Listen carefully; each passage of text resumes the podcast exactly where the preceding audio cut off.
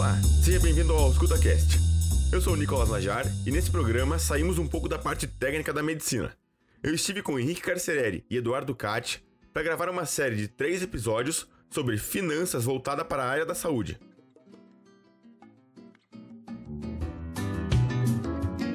Muito bem, vamos começar aqui então. Henrique é o nosso convidado de hoje.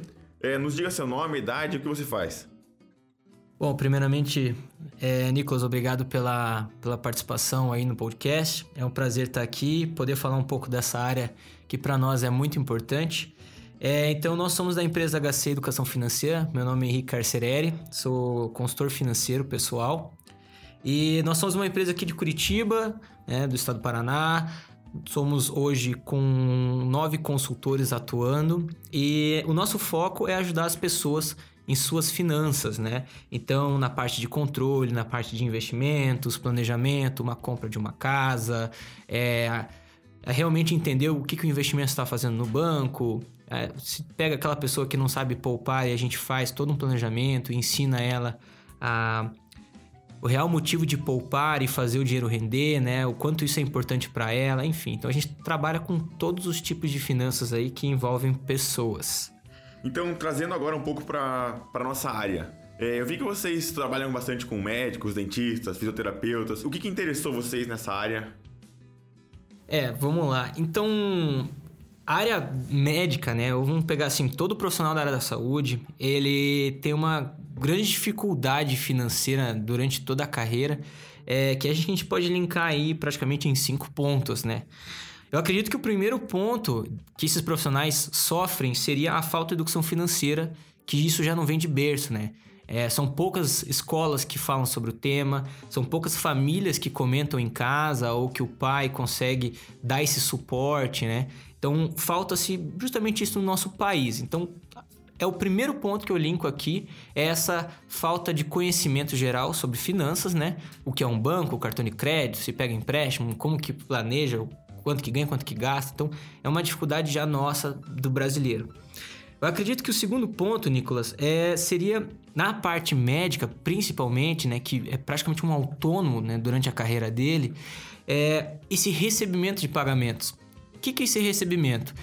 Essa dificuldade de, poxa, Assim que ele sai né, para o mercado de trabalho, que ele se forma e pega ali o CRM, ele sente essa dificuldade porque ele faz um plantão, faz outro plantão, trabalha para um, um, hospital, trabalha para uma clínica, e ele vai fazendo alguns pontos né, de trabalho em que cada ponto é, fornece um pagamento de uma forma diferente. Então, Uns pagam no dia em dinheiro, outros pagam em RPA, mas outros pagam em 30 dias porque foi feito por plano, outros vão só daqui 45 dias.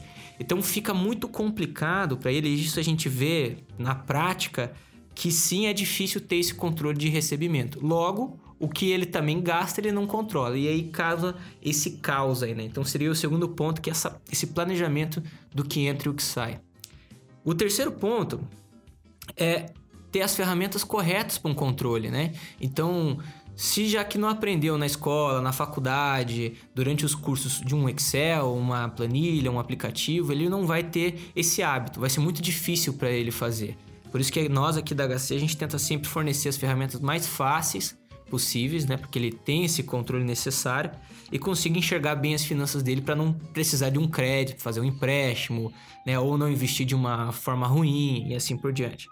O quarto, cara, que eu tenho que ser bem sincero aqui, que acontece muito, principalmente é, com os médicos, é o ego, né? Então, o que seria isso? É um, é um comportamento diferenciado que o médico tem, tendo em vista aí a, a, acho que a sociedade impõe pelo fato dele ser médico, ele teria que trocar de carro, comprar um celular melhor. Então tudo isso faz com que ele gaste dinheiro, né? E de um jeito que não está planejado, de um jeito que ele parcela muito. Os bancos em si dão muito crédito pelo, pelo fato da profissão. E nisso ele já começa a ter uma, uma, uma determinada crise financeira ali, ou uma complicação. É, já, de repente ele já foge de um cartão de crédito já vai para outro. E se isso não foi cuidado né, de início, vai se tornar uma bola de neve e a gente vê problemas gravíssimos com médicos que a gente enfrenta aqui hoje na, no nosso escritório.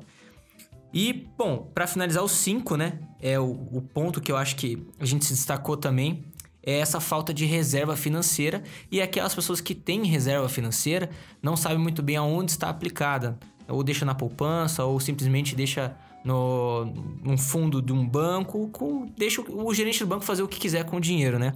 Então a gente sim atua nessa parte para com que a pessoa saiba é, das suas finanças, sabe o que o dinheiro está rendendo, quanto que ele paga de taxa, quanto que ele deveria colocar por mês naquele fundo para ter uma vida melhor, né, mais saudável financeiramente e assim por diante.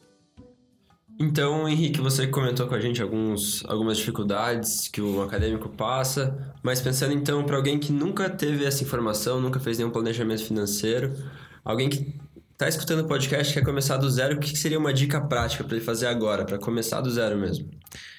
Ótimo, Eduardo. É, eu acho que para você que está escutando agora esse podcast, cara, prepara o seguinte: primeira coisa que tem que colocar em mente. Ah, eu não tenho salário ainda, eu não tenho nenhuma receita, tudo bem, mas se você criar o hábito, é isso que mais importa. Você vai estar tá prevenindo né, algo que vai acontecer depois. Então, o primeiro ponto é você criar e registrar tudo que entra e o que sai do seu dinheiro.